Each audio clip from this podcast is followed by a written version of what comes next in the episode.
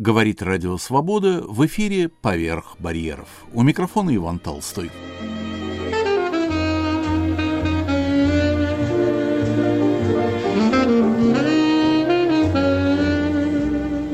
Неизвестная Берберова. Одна из ярчайших и интереснейших и противоречивейших фигур XX века Нина Берберова не имеет своей печатной биографии.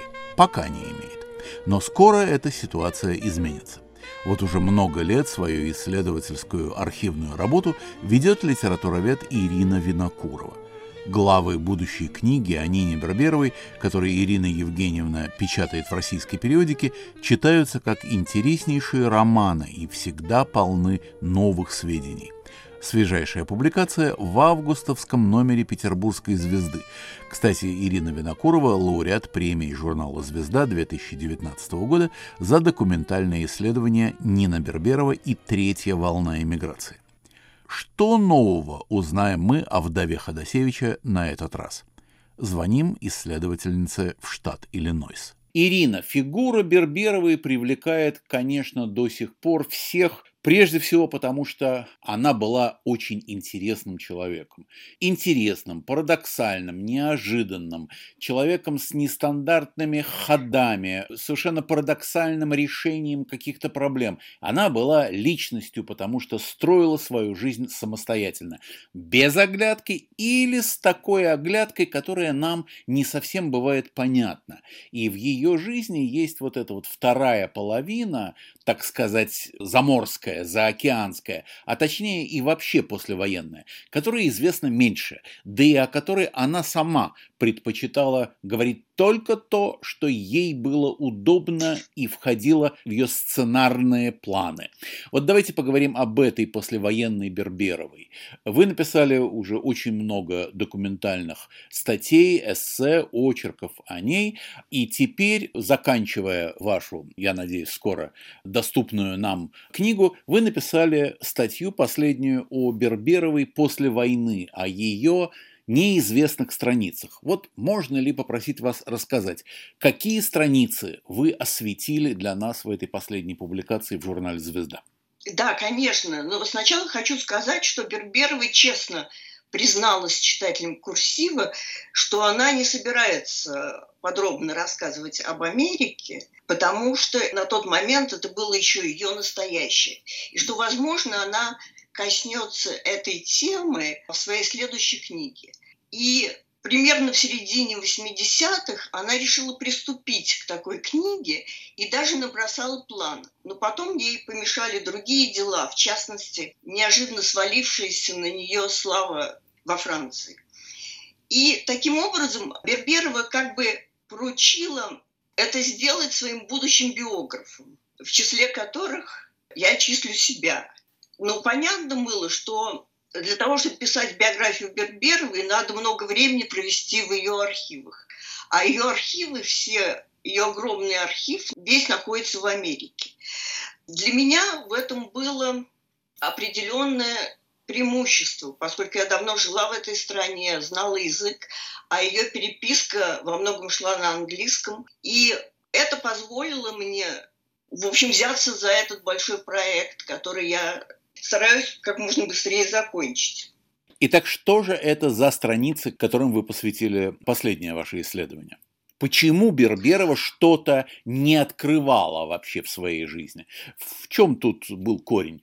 У каждого человека, который берется за автобиографическое повествование, существует определенная самоцензура. И у Берберовой она, безусловно, существовала, и она прямо сказала читателям курсивы, что в этой книге очень много умолчаний. И, конечно, я ставила своей задачей выяснить, собственно, что это были за умолчания и почему Берберова решила о них не говорить. Если начинать прямо с послевоенных лет Берберовой, когда она еще была в Париже, то смотря те отрывки из дневников, которые она опубликовала в курсиве, для меня было совершенно ясно, что какие-то вещи она сознательно упустила. Это не значит, что те дневники под названием «Черная тетрадь», которую она включила в курсив, что ее можно ставить под подозрение целиком. Но понятно, что она какие-то вещи сознательно опускала. Мне показалось, что эти вещи, в общем, можно, так сказать, восстановить. В частности, она Берберова опускала все, что касалось наиболее такого сложного момента ее биографии, в частности, ее настроений во время оккупации Франции ее надежд на то, что Гитлер освободит Россию от Сталина и большевизма. Этот момент Берберовой, хотя подобные надежды испытывали очень многие представители первой эмиграции, и в том числе ближайшие друзья Берберовой, на нее упрекали в основном только Берберову, потому что она позволяла себе как-то неосторожно высказываться, и это ей припоминали со временем.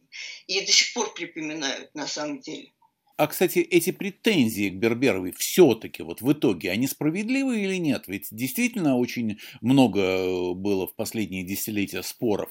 Сочувствовала она нацизму или нет? Они, безусловно, справедливы. Безусловно, она возлагала на Гитлера определенного рода надежды. Но такие же надежды возлагали и многие другие деятели известные, как, например, Мережковский, Шмелев, Зайцевы в известной степени, только они не высказывались на эту тему. И даже отчасти Бунин, это видно по его дневникам. Но Берберова, в общем, достаточно легкомысленно позволяла себе об этом открыто говорить. Ремезов тоже надеялся на то, что Россия будет освобождена, и он может приехать в Россию, увидеться со своей дочерью, которую он не видел уже долгие годы. И все на это рассчитывали. И Берберова рассчитывала, ведь ее родители оставались в Ленинграде, и, как она знала, они были уже как минимум два раза арестованы. И у Зайцевых были свои претензии к советской власти, особенно у Веры Алексеевны, сын которой от первого брака был расстрелян большевиками Ему было всего 19 лет. И, конечно, эта рана никогда у нее не заживала. Не случайно в своих дневниках военного времени она Красную Армию неизменно называет красными. И, в общем, с огорчением отмечает отбитые у немцев города. Конечно, у Берберовой эти настроения были. Вопрос стоял о том, как долго они, собственно, продолжались. Сама Берберова утверждала, что они кончились довольно быстро. Но, как я обнаружила случайно в архиве, в Бахметьевском архиве Колумбийского университета сохранилось стихотворение, помеченное февралем 43 года. Это как раз вот тогда, когда кончилась Сталинградская битва. И когда стало понятно, что Красная Армия идет в наступление. И это стихотворение я удивлена, потому что в этом архиве работало очень много исследователей русской иммиграции. И каким-то странным образом оно было пропущено. Видимо, было решено, что оно идентично известному варианту этого стихотворения под названием «Шекспиру», которое было опубликовано в антологии на Западе в 1953 году, и который, собственно, Берберова никогда не пыталась скрыть и при случае всегда говорила, что такое стихотворение было опубликовано. Хотя одновременно добавляла, что было еще два варианта, которые ходили в 40-х годах, но какие варианты она не уточняла. Так вот, стихотворение под названием «Заклинание», оно отличается от стихотворения Шекспиру не только названием, а другими деталями. А дьявол, как известно, в деталях. Там, скажем, в стихотворении Шекспиру Гитлер назван тираном, а в стихотворении «Заклинание» Берберова называет его полководцем. И главная концовка этого стихотворения, где Берберова пишет, что она, так сказать, надеется, что он сможет закончить путь великий и кровавый. Конечно, в стихотворении под названием «Шекспиру» в варианте слово «великий», конечно, было убрано. То есть, таким образом, можно сказать, что как минимум до 1944 года у Берберовой были на этот счет какие-то иллюзии. Потом, когда стали доходить сведения о концлагерях, о том, что там происходит со временем, а до этого считалось, и правительство Виши сообщало гражданам Франции, что евреев ссылают в трудовые лагеря на юге Украины, и там они заняты на каких-то сельскохозяйственных работах про газовые камеры и тому подобные вещи стало известно гораздо позднее. Когда Берберова про это узнала, конечно, ее отношение радикально изменилось. Но еще такой момент есть, который я хотела бы подчеркнуть, что в отличие от других своих современников, Берберова никогда не запятнала себя сотрудничеством с нацистами ни в какой из возможных форм. Она не, не печаталась в никаких пронацистских изданиях, она не участвовала в никаких собраниях. И при этом она, безусловно, делала все, что могла, чтобы помочь знакомым и даже незнакомым евреям. Не случайно, когда началась ее травля по поводу этих э, ее надежд, это началось весной 45 года, когда в новом русском слове была опубликована статья Якова Полонского то на защиту Берберовой стали евреи. Например, Петр Яковлевич Рыс, известный старый журналист, которого Берберова знала очень давно и которому она помогала. Он был во время оккупации в Париже, и Берберова ему помогала всячески. Он фигурирует в ее дневниках и в ее в курсиве он тоже упоминается.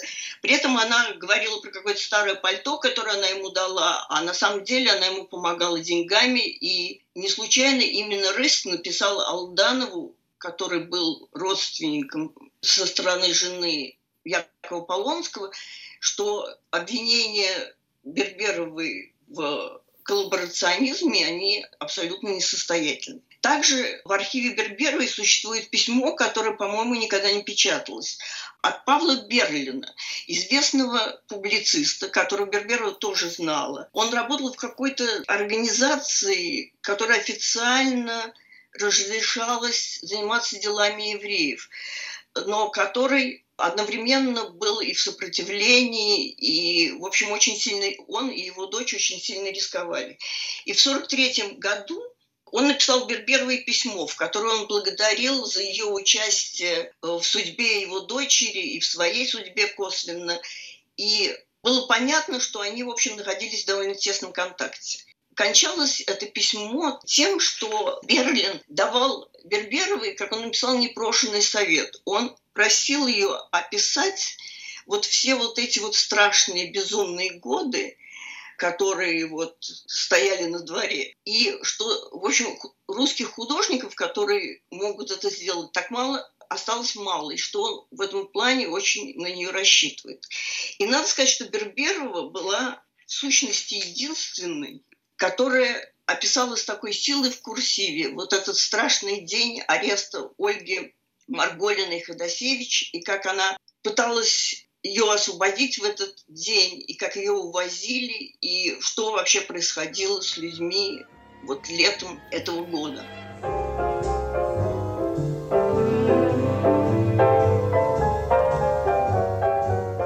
На волнах Радио Свобода в выпуске «Поверх барьеров» разговор о Нине Берберовой «Неизвестные страницы жизни». У микрофона Иван Толстой. Моя собеседница – литературовед Ирина Винокурова, готовящая книгу о вдове Владислава Ходосевича, основанную на архивных разысканиях. Правильнее, конечно, говорить не вдова Ходосевича, а просто Берберова, потому что она была сильной самостоятельной личностью, как известно, не ждавшей Годо.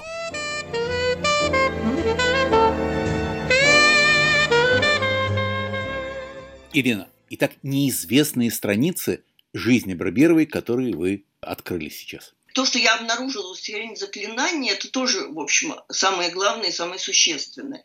Но к тому же Берберова, конечно, публикуя отрывки из дневника в курсиве, она старалась обойти и свое относительное благополучие в годы войны, потому что которая, кстати, базировалась не только на том, что ее муж Николай Васильевич Макеев был успешным арт-дилером, как сейчас бы сказали, но и на том, что они уже несколько лет жили в деревне и очень успешно занимались хозяйством. Об этом она пишет в опубликованных письмах Иванову Разумнику, и об этом Зайцев ему пишет тоже. И еще был такой момент, который Берберова, безусловно, хотела утаить она хотела избежать разговора о подробностях своего разрыва с Макеевым, с которым она прожила очень счастливо 10 лет. В курсиве она очень уклончиво пишет, что это произошло из-за какого-то третьего человека, и вот этот третий человек, в общем, оставался до сих пор загадкой. Никто, даже в какой-то американской энциклопедии было написано, что этот третий человек был молодым человеком, с которым у Берберовой был роман. На самом деле этим третьим человеком была молодая француженка по имени Мина Жужно, у которой, видимо, было какое-то художественное образование, и которая работала в галерее Макеева. И у Макеева начался с ней, видимо, роман. И тогда Берберова поступила так, как написала Вера Зайцева в дневнике, что Нина отомстила за всех женщин. Берберова отбила у Макеева Жужно, и у них начался свой роман. И, конечно, вот этот момент Берберова не хотела бы сообщать читателю и пыталась о нем не говорить. Это все документировано теперь, да? Это, это все документировано, потому что Берберова категорически, в общем, отказывалась говорить на эту тему публично, но при этом она показала письма журно, с которой она оставалась в контакте и после своего отъезда из Франции. Она показала эти письма, которые шли на протяжении всех 50-х. Она показала своему издателю Юберу Нисену.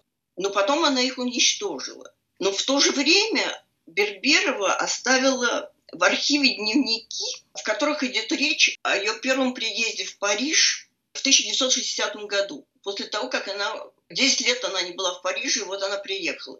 И из этих дневников, в сущности, остался только небольшой кусок, но он весь касается отношений с Журно, с которой они встретились в Риме.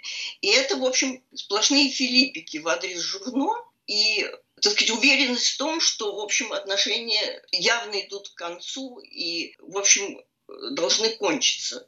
Но при этом было понятно, что журно занимало огромное место в ее жизни, потому что в позднейших дневниках Берберов размышляла о так называемых двойных годах в своей жизни.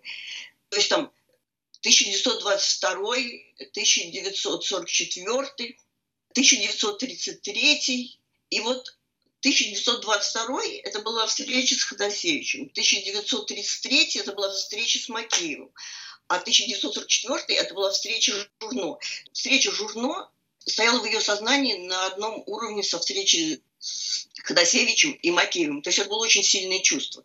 Правда, уже после того, как Берберова уехала из Франции, она узнала, что Журно сильно заболела, что у нее был обнаружен туберкулез гортани. Конечно, это ее очень взволновало, но в то же время это принесло известное облегчение, потому что сексапил Журно, который играл огромную роль, видимо, в этих отношениях, он одновременно пошел на убыль. И уже когда она встретилась с Миной Журно в 1960 году, уже чувства были, конечно, так сказать, совершенно иного накала. Вот этот сюжет Берберова сознательно утаила в курсиве, но тем не менее дневники-то эти она сохранила, значит, она хотела, чтобы эта история когда-нибудь выплыла на свет. Скажите, пожалуйста, как сложились отношения Нины Николаевны и третьей волны эмиграции? Насколько я понял, там ведь особенных конфликтов не было. Берберову приняла третья волна, это правда?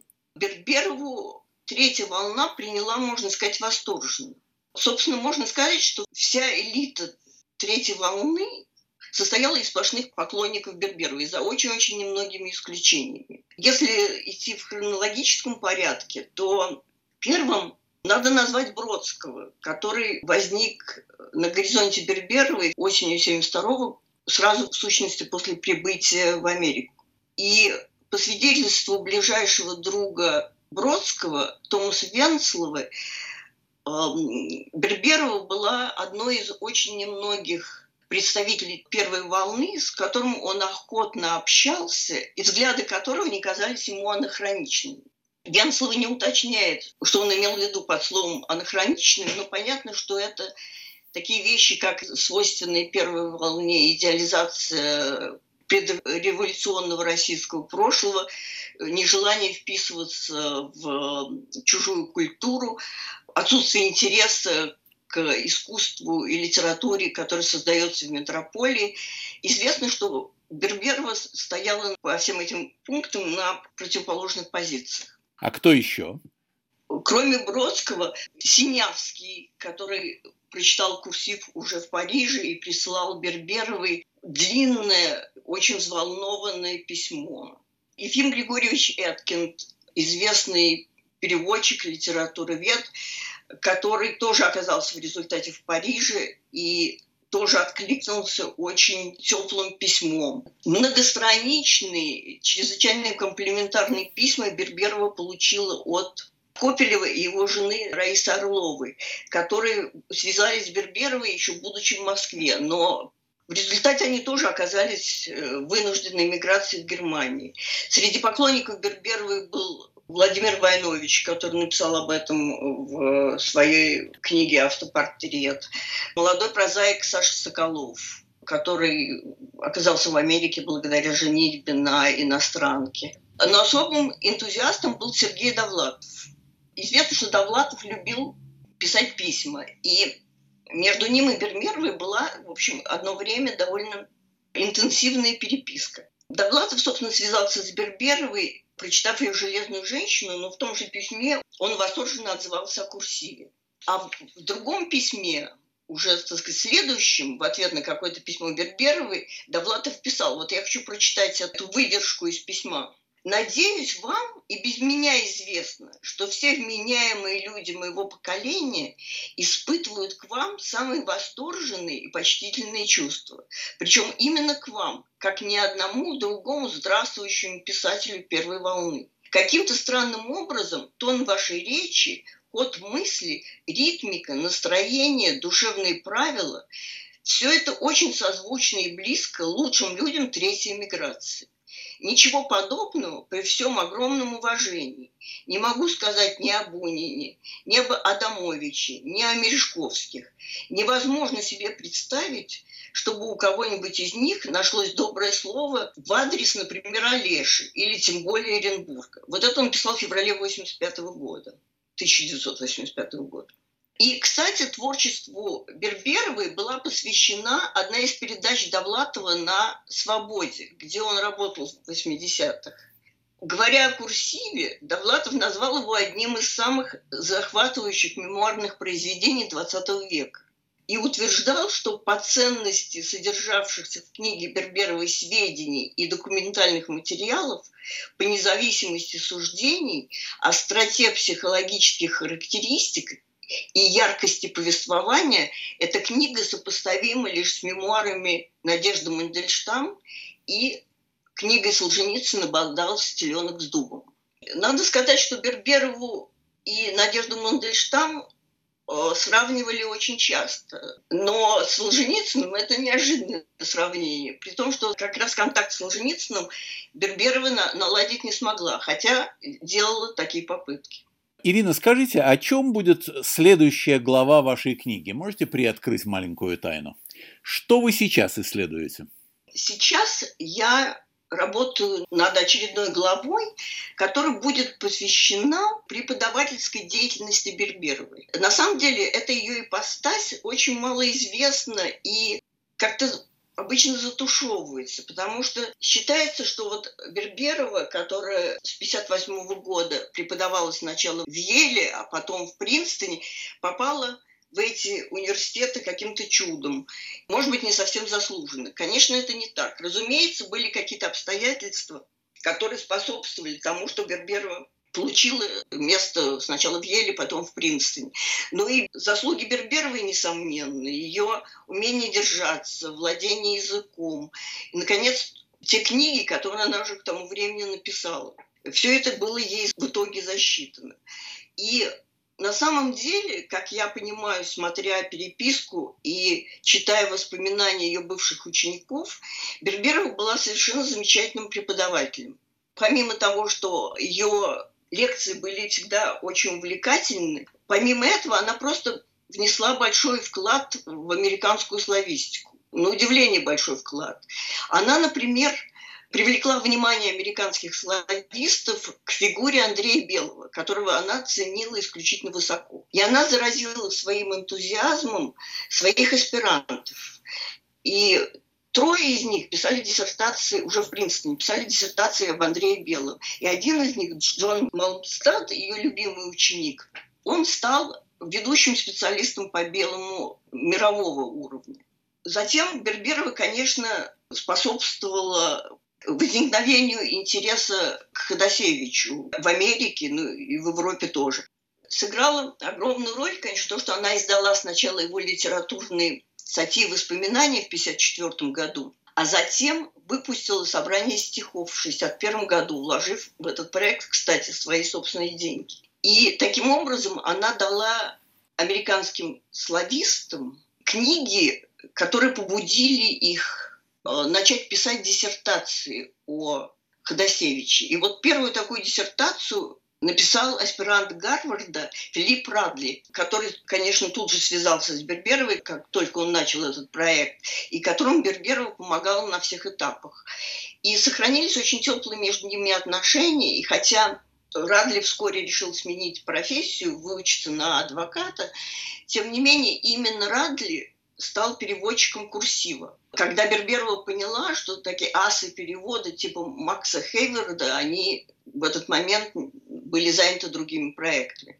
И, конечно, популярности Ходосевича в Америке способствовала появлению курсива, лучшие страницы которого посвящены Ходосевичу.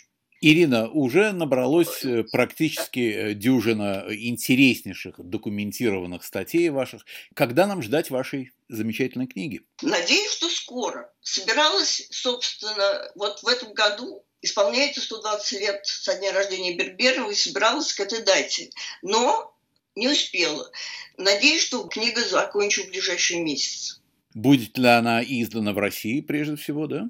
Да, я пишу ее по-русски, конечно, она будет прежде всего издана в России. Хотя еще я не начала переговоры ни с одним издательством на эту тему, потому что хочу сначала закончить книжку все-таки. Я абсолютно убежден, что рукопись будут рвать из ваших рук. Берберова – одна из интереснейших фигур в истории нашей литературы.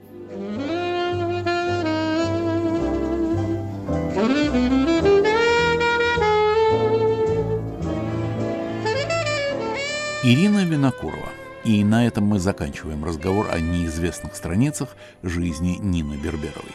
Надеемся на скорый выход всей книги. Выпуск «Поверх барьеров» на волнах свободы.